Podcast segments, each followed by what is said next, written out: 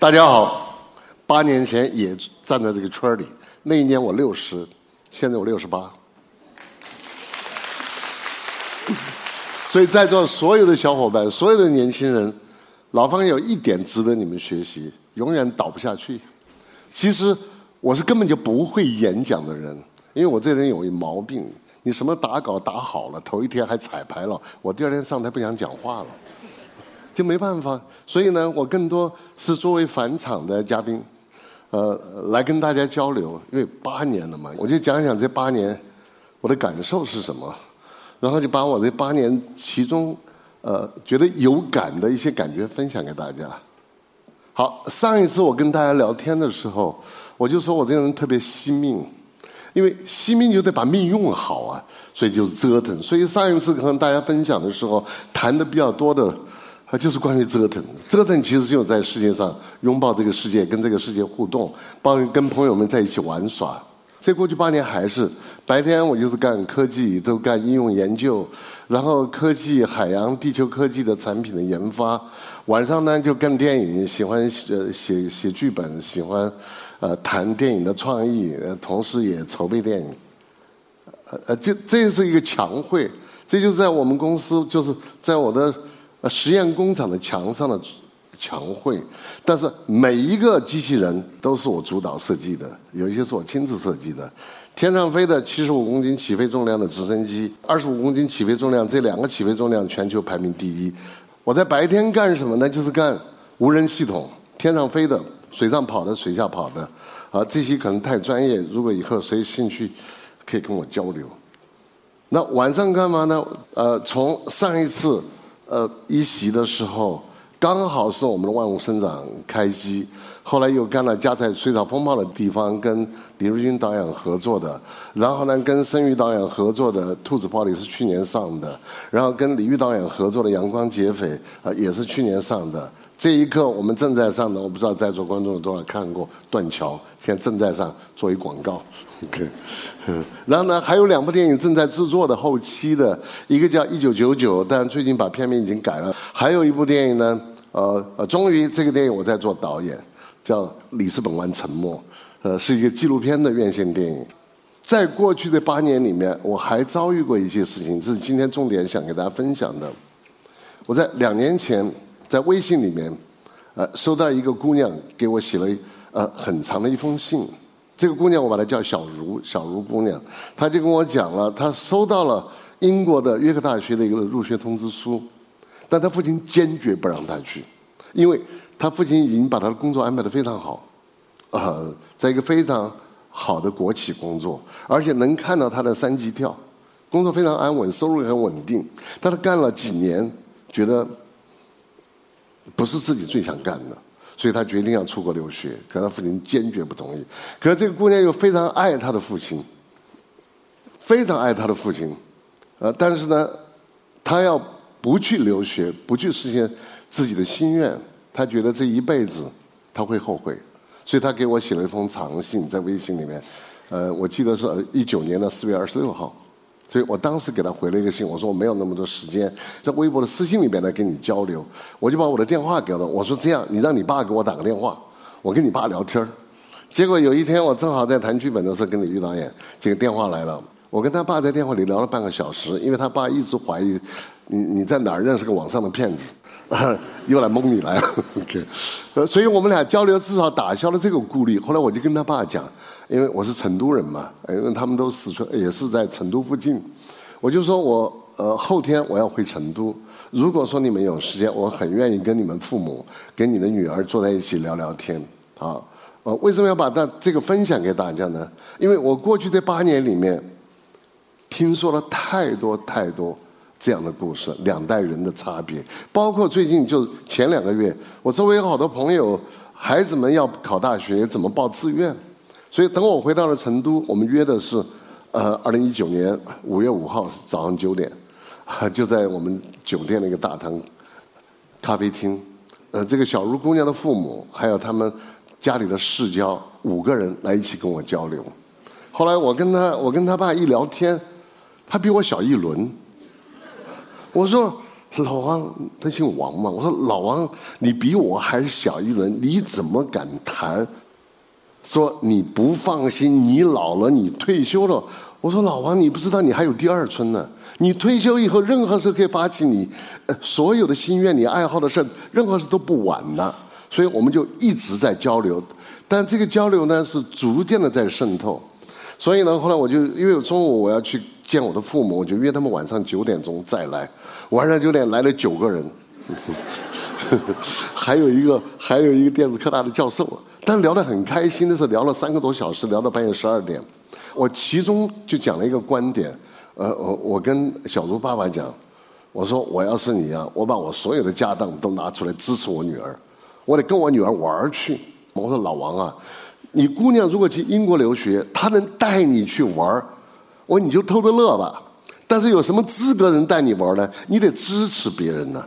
你都不支持别人，老是阻挡，凭什么带你玩啊？所以我经常喜欢。就跟长辈们聊天的时候讲，孩子们的生命是属于他们自己的，我们做父母的没有权利替他们选择，根本没有这个权利。我们得尊重他们的生命，而且我们对人类的付出是什么？我们带这些孩子们来到世界上，难道是让他们替我们养老吗？所以我有的时候说话特别不客气。如果我们把孩子留在身边伺候我们，那叫殉葬。然后我同事说一个更狠的话，经常说。有些父母在左右儿子儿女要做的事情的时候，就自己当年的心愿没实现，非要孩子们去实现，你这不叫绑架，叫什么？所以呢，我一直呼吁天下的父母放我们的孩子们一马，让他们自由放飞。我们带这些孩子们来世界上，什么目的？我们就希望他们快乐，他们幸福，他们开心就好啊。我们自己成长的过程，我们都会知道，当我们年少的时候，都有初心，都有自己的兴趣爱好。后来就听太多了，成年人、班主任、校长都比如说在耳朵旁边说这个，你该这样，该那样，该那样，就这种世俗的、无聊的这种约束，对这些孩子们，那是完完全全是自哭啊！约束他们的青春，约束他们的梦想。这是我们做父母希望的吗？但是呢，可能我们今天的父母有的时候不太了解，今天这个时代完全变了。当然，你们在座的观众可能没有那么呃，我这种年龄的人哈，我是五十五十年代的，就是六十年代甚至到七十年代，呃，就是我们年长一点人经历过不同时间的苦难和穷困，呃和压抑，呃，我们永远是担心。我们自己经历的会在我们的孩子们身上发生，但其实我们自己完全忘了，时代早就变了。还有一个呢，如果说我们的儿女们都能够采纳我们的建议、我们的思想，这个社会也不进步了。所以我有时候跟年轻朋友们也也分享这一个感受，我说。当你有一些想法，你爸你妈不同意，呃，然后你七大姑八大姨都不同意，我说你就偷着乐吧，说明你的观点是新鲜的，不是老的。如果你的观点都被大家接受，你就是个中庸的，你就是个老年人了。结果这一趟交流下来，这是这个姑娘写给我的，呃，我特别高兴的看到。所以那一年一九年五一，我回成都，我回来告诉所有的朋友，我说我干了一件事儿，我特别有幸福感。就是我看到这一对父女和解了，所以我特别 happy，特别为他们高兴。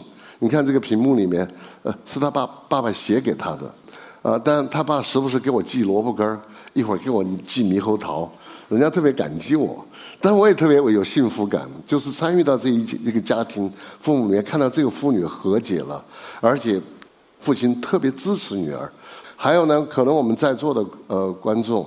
尤其是上一次已经八年了嘛，呃，比如说我们的八零后，可能孩子们都呃上初中，呃上高年级，但即便是九零后，有可能咱们的有些孩子们可能都上呃小学了，啊，就另外一个角度呢，就是呃我们为人父母以后，过去我们做孩子的时候，老在抱怨我们的父母不能理解我们，但我们当我们为人父母的时候，怎么看待孩子们呢？就永远，我给大家一个分享的感觉：所有的孩子们要感谢你们，给他们一个生命的机会，带他们来到这个精彩的世界。但他们不属于你们，他们属于自己。也就是说，对孩子们所谓的教育，就是我们经常家长们会有个误区，总想教育孩子，其实你教育不了，孩子比你聪明，因为这些孩子们来到世界上的时候，他完全就是个海绵。他的眼球全部是在新鲜的事物里面，就什么东西对他有刺激，能记录下来，他最清楚。因为我们永远希望自己的孩子们是自由的，完全是对这个世界充满好奇的，他们可以有选择的去吸取自己喜欢的信息。但是我们做父母呢，可以引导，但最重要，你的监护权是安全和健康。所以你不要去上这个班那个班，那都是你的想法。为什么要把我们成年人的想法强加给孩子们呢？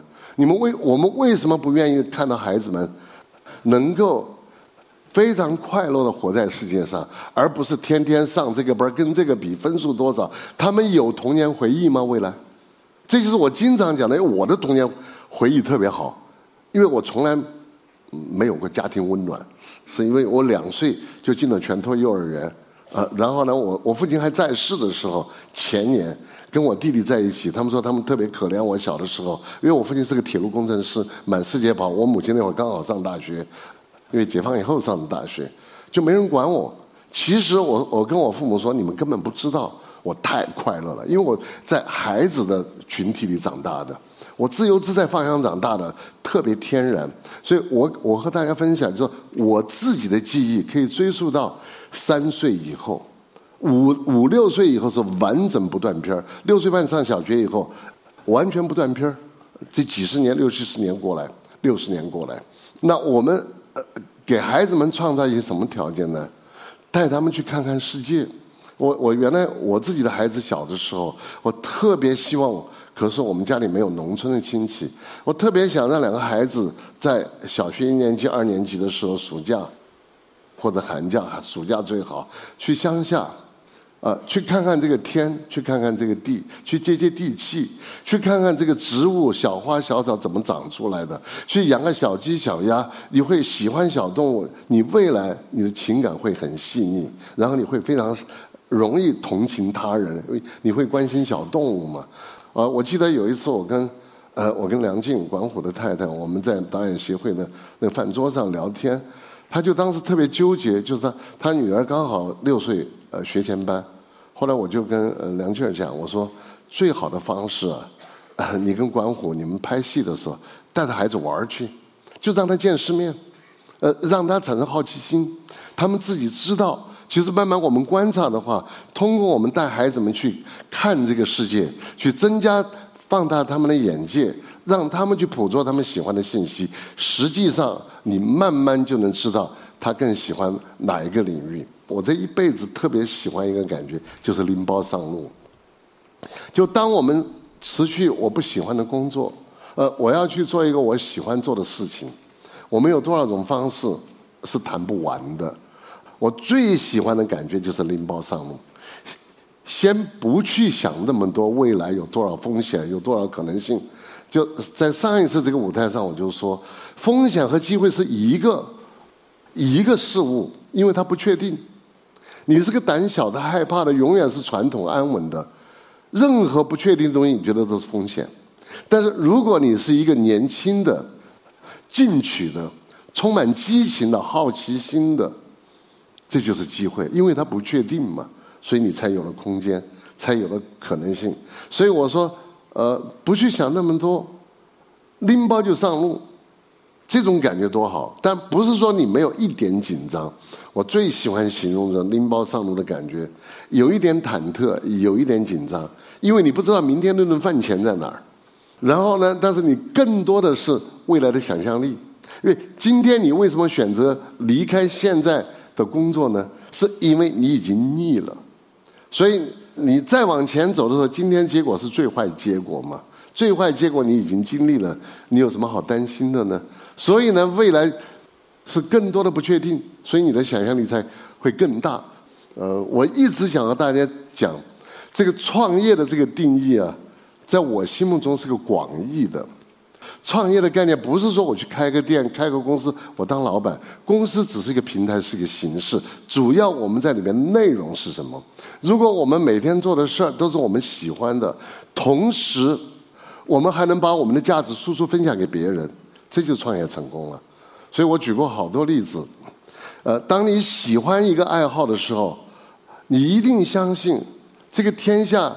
一定有一帮人跟你有同样的爱好，但别人没有那么多时间，所以你敢不敢投资？这个投资不是说我投多少资金，最重要是你的时间和你的心血。别人一天上班有八个小时，我一天干十六个小时、二十个小时，所以久而久之，一两年、两三年、三五年下来，我变成这个领域的专家了。那对那些有同样爱好没有时间的年客户或者是消费者，你把你的 know how。分享给别人，也就是说，我们愿意花时间把自己的兴趣爱好变得非常专业的时候，你是需要投入的。这个投入就是你最贵的财产，就你的生命、你的时间。当你变成一个专家的时候，你分享给天下同样有爱好的，所以你一定会成功的，因为你有已经有了附加值嘛。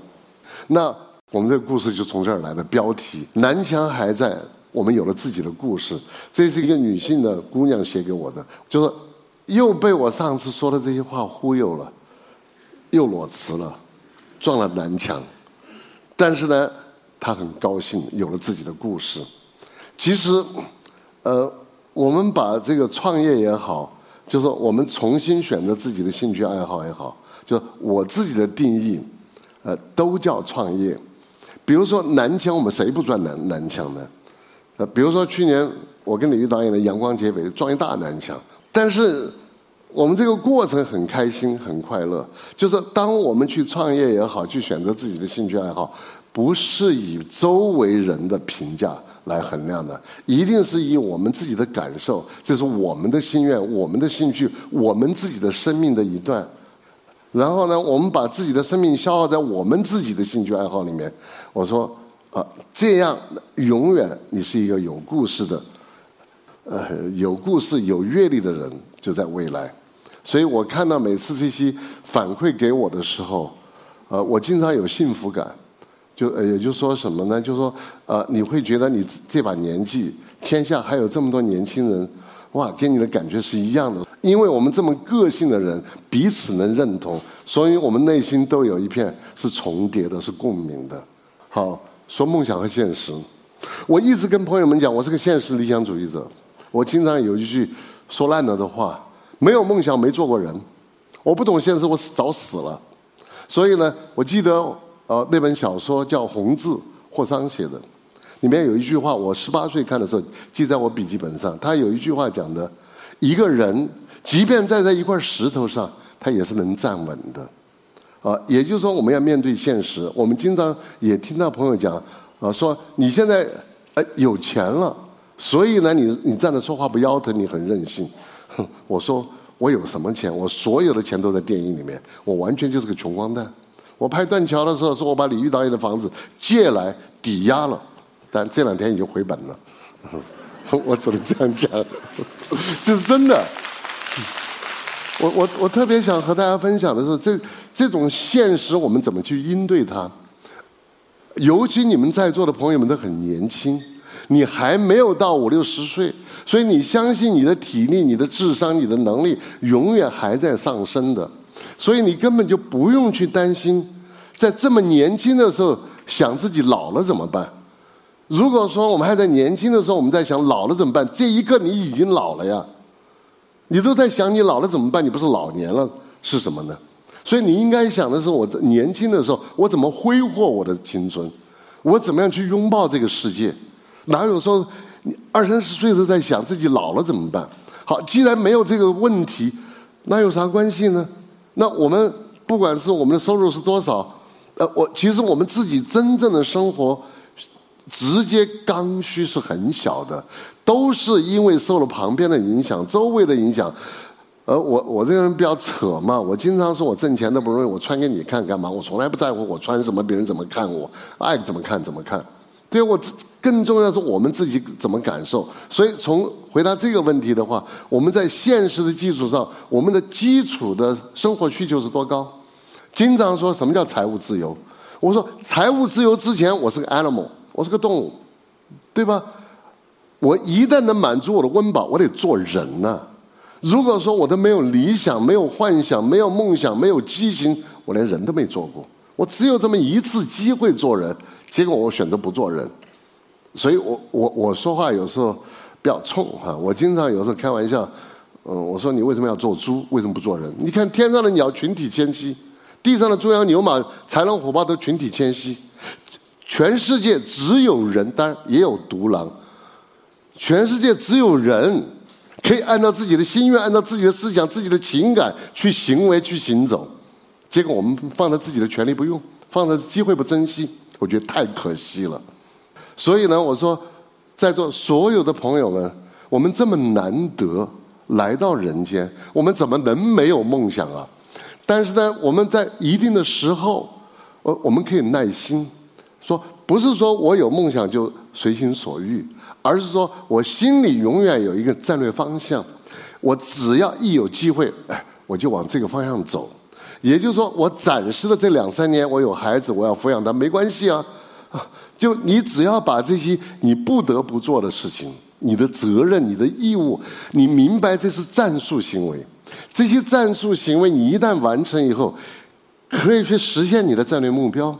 好，那你心里有踏实了，就是你心里永远有涌动的那一股激情和能够看到的方向，那一一抹曙光在那儿，所以你的心是亮的，你的眼睛是可以往前看的。所以并不是说每天我们就不负责任的随心所欲，而是说我们把它分得非分得非常清楚，什么是在梦想和心愿这个 category 的，什么是在我义务责任的这个范畴里面的，呃，那我们都可以去不让他打架。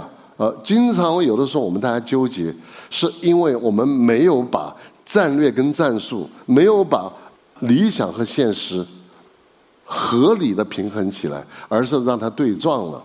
呃，我想和大家分享一个感觉，呃，你你想啊，去年，呃，从二零二零年到二零二一年到二零二二年这连续两年多，我每一个公司都是亏损的，美国的公司一分收入都没有。然后我们在比利时的团队一分收入都没有，我北京的几个公司、上海的公司全部都是亏损的，我我把北京的房产卖光了，我什么房产都没有了，全部卖光了。所以，但是呢，我永远很快乐。我说，咦，我还从来没过过这种日子，要要算账了。我以前从来不算账的，现在开始要算账了。这几十万还能熬多久？这几百万还能维持多久？会这样算账了。但这些都是。客观的战术层面的一些动作而已，就是我跟大家形容的说，这些所谓的压力，只是我肩膀上多了几块石头而已，它不影响我的心情呢。就是它可能压着我，呃，我要花很大的力气去克服这一个一个的负担，因为今天我也欠别人钱，别人也欠我钱，都欠着的。因因为这个世界现在。呃，这个疫情的方式影响到所有的，这不是只有我们在我们中国，全世界的。我在美国的很多合作伙伴，现在连半导体器件，原来两三个月的供货期的，现在十八个月，就大家都面临着一样的问题，这是全世界的问题，又是战争又是疫情，就过去这几年，所以我们当我们面临这些呃所有的呃不堪的重负的时候，如果说我们积极的去面对。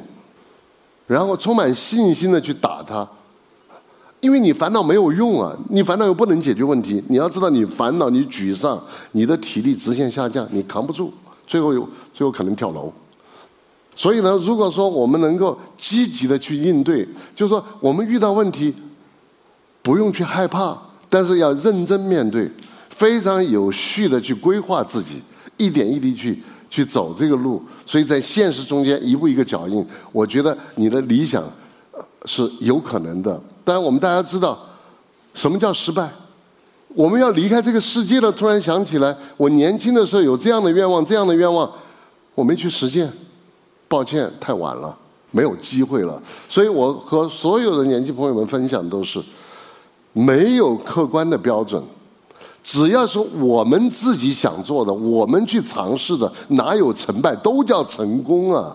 就我踢足球，当年我踢了十几年业余队的工厂队，在工厂当工厂厂队队长，在大学校队队长，我从来没有可能进国家队啊。呃，我我踢足球，我踢了一天，输了好几个球，但我我玩了一天，我很开心呢。所以呢，我就说，我们当对理想和心愿，不要用世俗的标准去衡量它。我想去做一件事，干就成功了。成功了是因为你去干了，这叫成功，不是把这个事情干到什么成，呃，比如赚钱赚多少叫成功，啊，然后社会地位要多高？算成功，这是别人眼里的东西，跟别人没关系啊，跟我们自己没关系，所以永远用自己的感觉去衡量，你很容易就活在激情里面。我我有一个新的想法，我又去尝试，我有新的一个目标，我又去追逐，但这个目标。我可能走不到，就像我们刚才说，这个南墙在那挡死了，我过不了，我绕呗，实在绕不了，我另辟蹊径呗，我换个方向呗。但是呢，我们自己的阅历、我们的经历、我们的情绪，全是属于我们的生命的感受啊！哇，这个不知道是哪一个朋友哈说，明天见，八年了，真的好快，这一下就八年了。我不知道我们的节目方现在。是不是我可以跟观众们聊聊天？我我不知道在场的这个观众们，你们有没有一些哇？这个姑娘好酷，这姑娘在吗？喂喂，哇！方丽老师您好，我是一席的一个普通的听众，嗯，特别荣幸，就是几年前听过您二零啊，对，这个是我，这是我的爱好。是你啊？是我。是你的照片吗？是我的照片。哇，你太酷了！九十度哎，嗯，对，真的九十度。就是我非常荣幸，就是听到您二零一四年的那篇，呃，感谢你给我机会上场的演讲。我我相信很多一席的老粉都听过。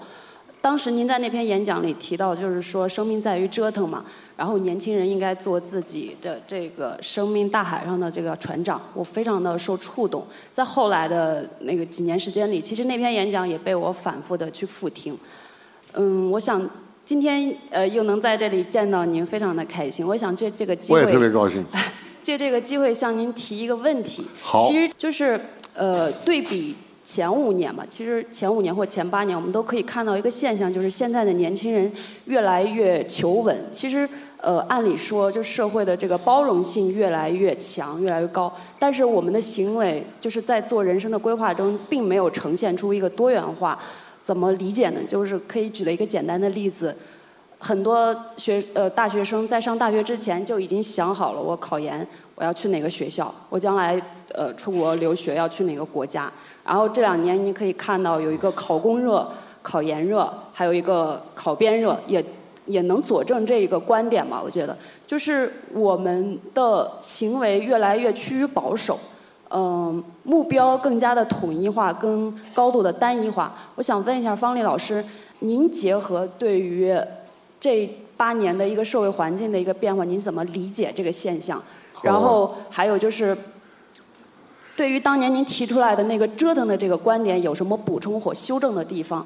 如今的还有一个问题就是年轻人，我们嘴里的关键词是什么？是卷、躺平，还有摆烂，这代表着一种生活态度。就是在这样一个高度撕裂、充满不确定性，还有让人觉得非常的绝望的一个年代，我们应该怎么去更加理智的做出人生的规划跟选择？呃，以及在生活中怎么从普通的事情去入手，去建立自己的避难所，去消解生活给我们带来的这种无力跟焦虑吧？感谢您。好，我觉得你你提的问题好大的一个命题哈。但是你提的这个问题都是我们经历过的，你永远记住一句话：三十年河东，三十年河西。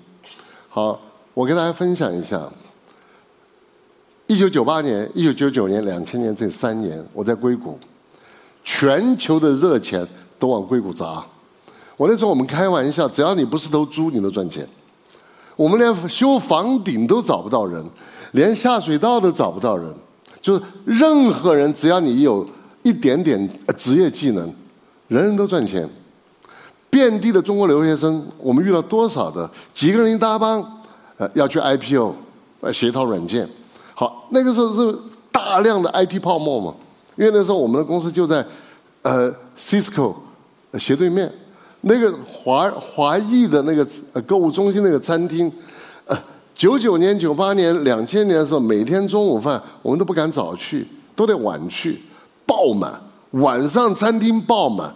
二零二一年这个 bubble burst 以后，哦！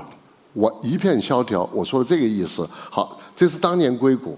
那我们看看国内过去这八年，大概七八年前的时候，那个时候全民创业，到处都是创业的小朋友，遍地好像都是钱，那就是泡沫、热钱，包括那个创业，还有大的环境。然后发生了什么事情呢？就这八年、这十年，大量的行业成片成片的倒闭。因为我们开了个日本餐厅嘛，我赔死了，一个月一个月的没有任何收入。后来我跟我们的团队讲，赔钱没关系，我们不能丢感觉。如果钱也丢了，感觉也丢了，那就彻底，呃，就完全失败。所以呢，我就说我们在困境里面，在非常呃，就刚才你谈到非常撕裂的、动荡的社会里面、不堪的环境里面，那我们怎么面对呢？我们过去有句俗话叫“磨刀不误砍柴工”，对吧？我们自己修炼，自己磨刀啊！如果说我们活在人间的时候，当我们遇到客观的困难的时候，我们心里还有一个梦，我们心里还有一份情。我们在我们有限的空间里面，我们肯定会受到很多约束，可能我们施展不开那么大的面积，好有那么多的资源。就说呃，成都，因为我成都人嘛，我们经常打麻将，说有钱的玩有钱的，没钱玩我们就穷欢乐。我大不了打小麻将，对我可以打五毛一块的，我玩打不起一百的、一千的，我可以打一块的呀。所以我就说，我们怎么去面对这个世界的时候，不要因为这个世界的混乱、这个这个世界的撕裂，二度的伤害自己、惩罚自己。那我觉得就是笑看这个世界，那总有一天要过去，总有一天这个路要转回来，峰回路转。所以我就说。以不变待万变是对的，就是说一定要不是调节自己的心态，一定你要要在自己的世界里面有一片天，有一个自由的空间，你才有可能，呃，因为外部污染的时候，你还有自己的新鲜空气，就这是我的感觉，就所谓的自我修炼嘛。但这个不是被动的，是主动的。就是说，你不要因为外部的变化。你看我自己成长过程中，我经历过多少？我经历过三年大饥荒。我经历过文革十年，我也经历过前面整个九十年代动荡，都经历过啊。但是我们怎么看待呢？你只能说，哎，我们可能有幸经历了时代的巨变，是一个见证人，是一个目击证人，甚至有可能是个参与者。所以这也是一种阅历。所以尤其你攀岩嘛，谁说只有平坦走上山顶才过瘾？一定是苦不堪言的爬上去才有成就感，甚至摔了一个屁墩儿下来。爬起来，又爬到顶了，对不对？伤痕累累爬到顶，更有成就感。呃，这个我不知道能不能回答你的问题，只是情绪心境上看能不能感染你。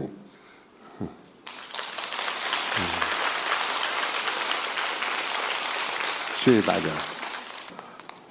非常谢谢方丽老师。然后我有个问题，就是因为您主要谈的还是就是个人的兴趣啊事业。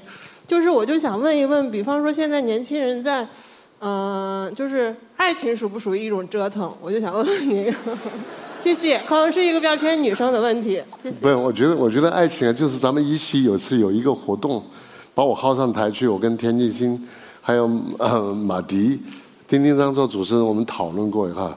我我觉得，做一个女呃呃女孩，做一个男孩，我说爱情真的是这是个冲浪的感觉，对吧？呃，我们能有能力去爱，呃，但我经常是把爱情分成两个层面的，爱是没有条件的，是讲的你爱他，并不代表他爱你，因为是你爱上他的，所以我跟朋友们分享，我说爱是一个情绪，是无条件的、单方向的，但如果这个方向又回来，有有反馈、有回波，那当然皆大欢喜，那就成邪正了。呃，那么就是皆大欢喜的。但是情，我的理解我的感受是一个惯性，因为我们有了朝夕相处，然后有了这样的情感的纽带。你谈恋爱的时候，你是大家心情愉快、阳光明媚的时候，呃，大家愿意在一起，呃，去约会，然后出去玩耍，呃，然后都是恩恩爱爱的。呃，当你过日子的时候是什么什么状态？锅碗瓢勺、油盐酱醋柴米。我经常说的是，满面春光得面对，蓬头垢面也得看着，对吧？天天看着。所以那个时候是过日子的，过日子更多的是两个人合作。我我们要养儿育女，我们要维持一个家庭。一个人吃饭不好吃，两个人搭帮更有乐趣。一起采去超市，呃，有可能是一个合作企业。是叫家庭，所以呢，我们不去强行的，呃，把家庭和爱情要绑在一起的时候，你就会自由一些。呃，我只能说，呃，爱情，呃，所有在座的年轻人，如果说我们一生有失过几次恋，哈，谈过几次恋爱，呃，那肯定，呃，我个人的感觉是，阅历越丰富越好。我不知道对错哈，嗯。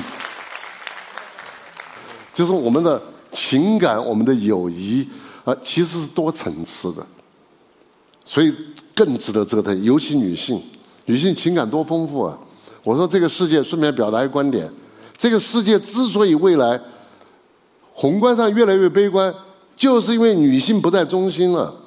如果我们回到母系社会，女性回到中心，这个世界才有未来。少点战争，少点杀戮，少点掠夺。你看，女生够鼓掌，哦。还有哪朋友一起可以，我们可以聊的？这种这。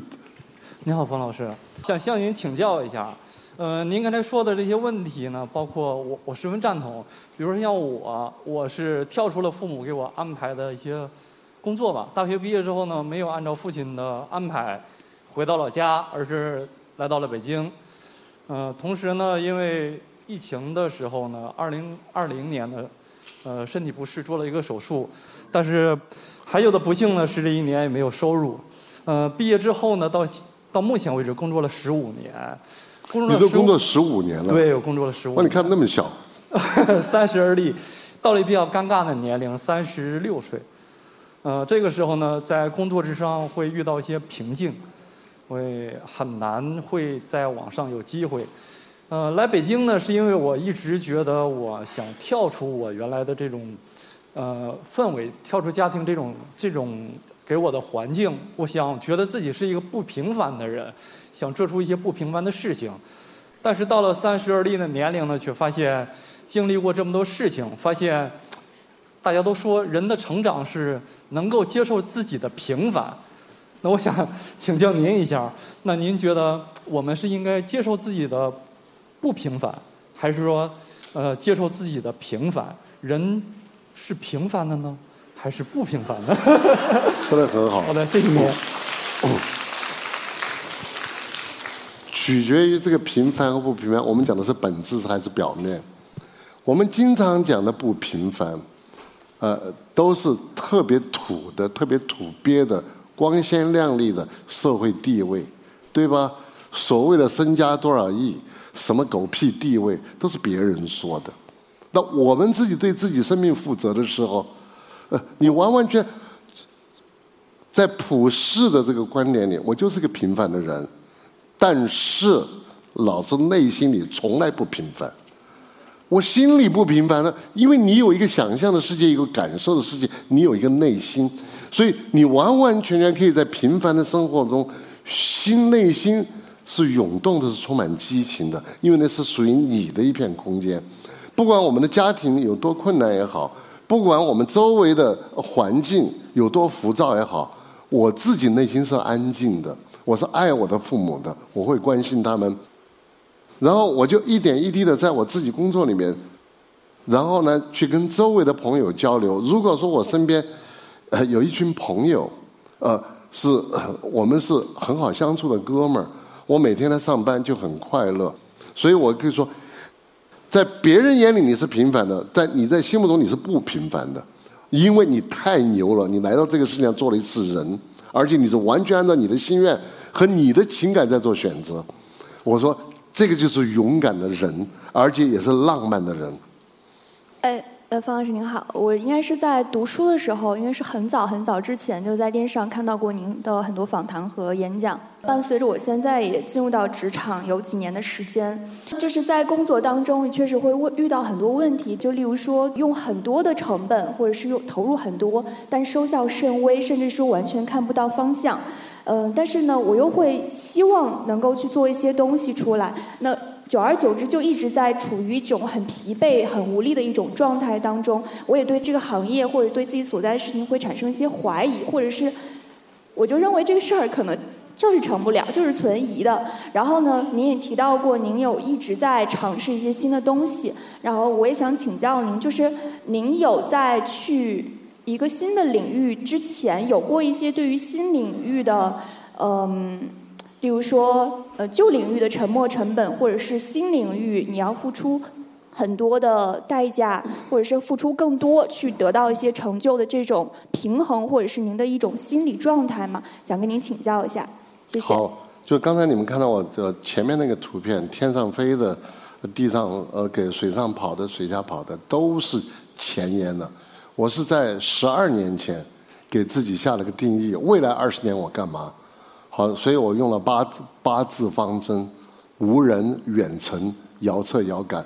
因为我是干地球探测和海洋调查的，因为我相信人类的未来。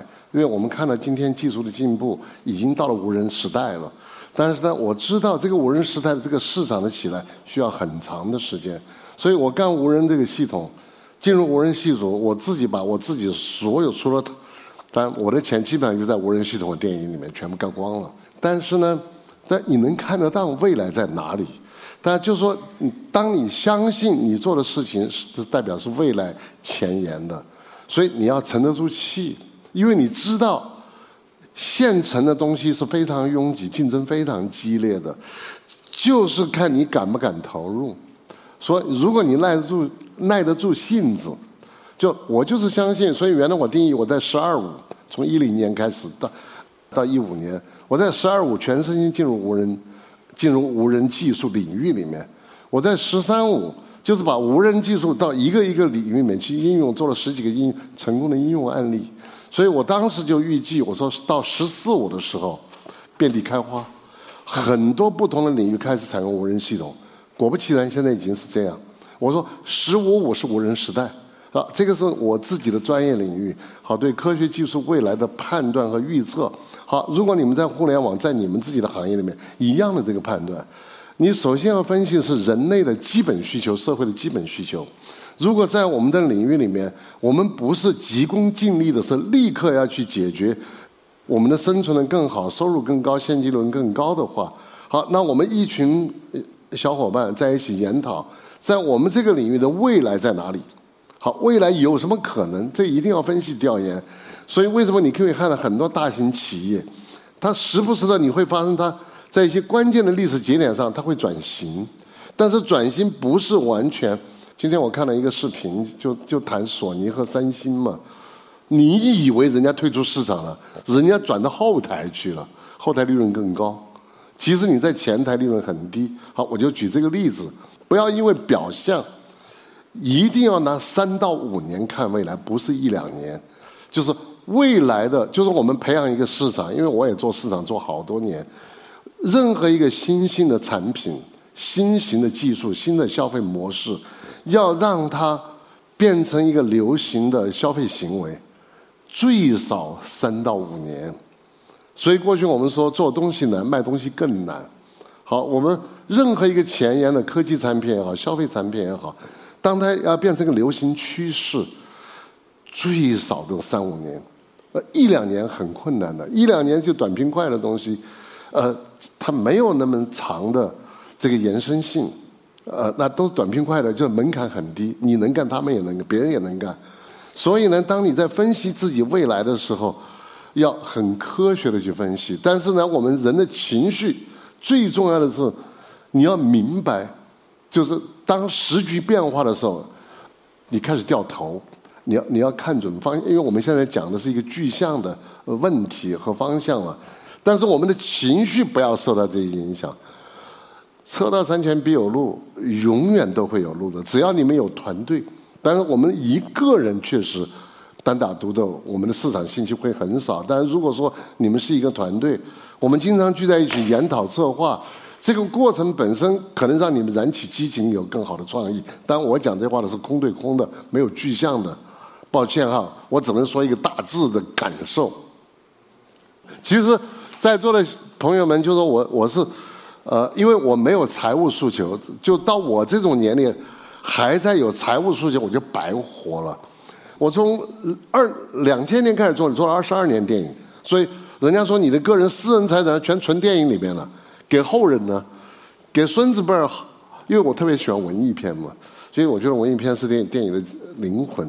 所以呢，呃，我就我讲这个话的意思是说，呃。其实我们在工作中、在生活中、在创业过程中，我们的回报有有形的回报，但是更珍贵的是无形的回报。因为无形的回报不是拿钱能买来的，是取决于你碰到哪一群人、遭遇哪一个机会。所以，经常我们说，呃，无形的这个回报，它不是说，呃，我不可以量化，我完全可以量化。我做一个电影能活多少年，那就是 future value。我在。八年前说过这个话，我现在还说这个话。我们每天去求职、去工作的时候，我们选择什么？选择一个大的行业，选择人群。当你每天去见一群你不喜欢的人，你多痛苦啊！对你去做一个完全不喜欢的行业，你也很痛苦。你赚那一点钱值得吗？所以我宁可你，比如说我我呃一个工作可能给我一万五。另外一个工作给我两万，但一万五这个工作我很开心，我干嘛要赚那两万不开心的呀？因为那五千块钱覆盖不了我的不高兴呢。所以，因为我们钱也是拿来买高兴的，所以我在一再和大家讲，呃，不要用世俗的，呃，真的是说，呃，我有时候不想用这个粗暴的语言，我说臭不可闻的这个价值观念，拿钱算，那怎么算得出来啊？我们这个生命，我们自己的情绪。这根本不是钱能覆盖的、能算的，所以我有任何私人的财产都是丢在电影里面，就是因为它能留留下来，留给别人，它一定比这个古董字画强，所以就这个感觉，所以我也是和在座的朋友，因为我知道大家啊，就在现代这个社会里，尤其这三年、这两年多，我我们彼此都在这个不堪的世界里面，压力很大，就是当外面有战争，然后这边又是新冠。所以呢，这个不安宁的这个世界，呃，给我们很多客观的压力。但是我们怎怎么样去面对这些压力？就我们大家一定会相信，这些东西会过的，会峰回路转的。什么事情无极必反嘛？嗯，不是我，大家还有什么可以聊的？